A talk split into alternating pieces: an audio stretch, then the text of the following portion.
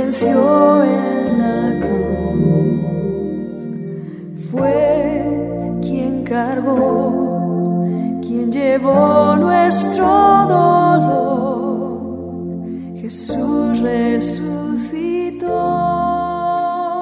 Estamos concluyendo una semana que ha sido muy productiva, por cierto, y estaremos haciendo un breve repaso de lo que hemos aprendido en estos días. El día lunes estuvimos leyendo en la Biblia lo que dice Juan en su Evangelio capítulo 3 y los versículos 17 y 18, donde dicen lo siguiente, porque no envió Dios a su Hijo al mundo para condenar al mundo, sino para que el mundo sea salvo por él. El que en él cree no es condenado, pero el que no cree ya ha sido condenado porque no ha creído en el nombre del unigénito Hijo de Dios. Es decir, que hay solo dos posibilidades, salvación si crees en Jesús o condenación si lo rechazas.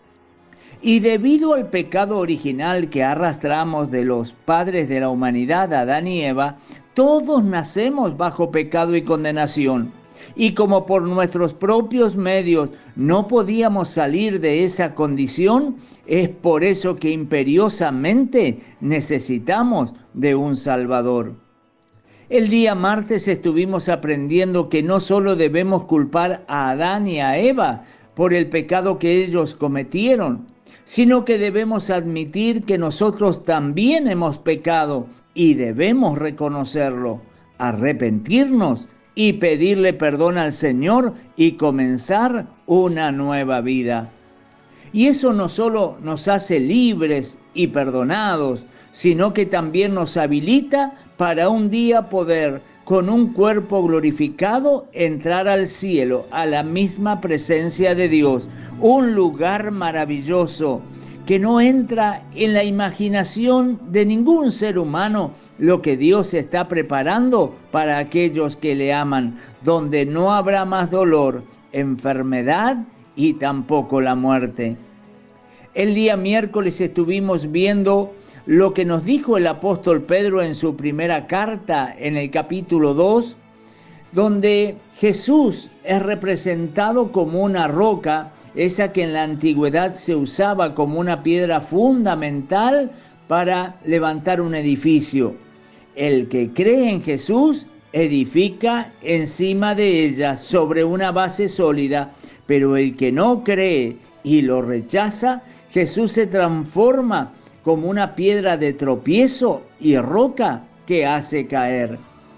También dijimos que aquellos que desprecian a Jesús y el mensaje de salvación, su destino final es una condenación eterna a un lugar terrible, donde el fuego nunca se apaga, donde la sed es algo desesperante y además son atormentados por su propia conciencia debido a que no se perdonarán a sí mismos el haber rechazado a Jesús y no haber tenido en cuenta el mensaje de salvación. Todo esto es muy lamentable, pero si hay algo más terrible aún, es que habrá desaparecido para siempre la palabra esperanza, puesto que jamás en una eternidad se podrá salir de aquel lugar. Y finalmente el día jueves estuvimos viendo que la salvación y condenación no es algo solo concerniente a una vez que hayamos pasado por esta vida a la eternidad, sino que algunos se condenan a sí mismos, entrando por la puerta ancha y viviendo por el camino ancho una vida de desdicha y sufrimientos por las consecuencias del pecado, traspasado de dolores, viviendo una vida perdida en los vicios, en el alcohol, la droga, la promiscuidad sexual, una vida por un camino ancho donde todo es permitido, pero que finalmente los lleva a una perdición eterna. Mientras que otros acudieron a Jesús y entraron por la puerta angosta y transitaron por el camino angosto, que es una vida de obediencia a la palabra, que no es tampoco libre de errores y equivocaciones, pero sí libres de practicar el pecado que esclaviza y avergüenza.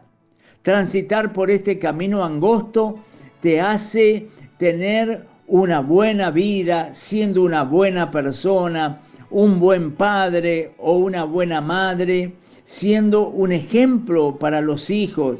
También te permite ser un buen ciudadano y lo más maravilloso de todo es que al final de ese camino está el mismo Señor esperándote con sus brazos abiertos para que disfrutemos luego por una eternidad en su misma presencia. Muy bien dice en el libro de Proverbios capítulo 15 y verso 24 que el camino de la vida es hacia arriba al entendido para apartarse del Seol abajo. Mi querido amigo, dos caminos hay hoy frente a ti. Te pregunto, ¿cuál de los dos vas a elegir? La decisión es tuya.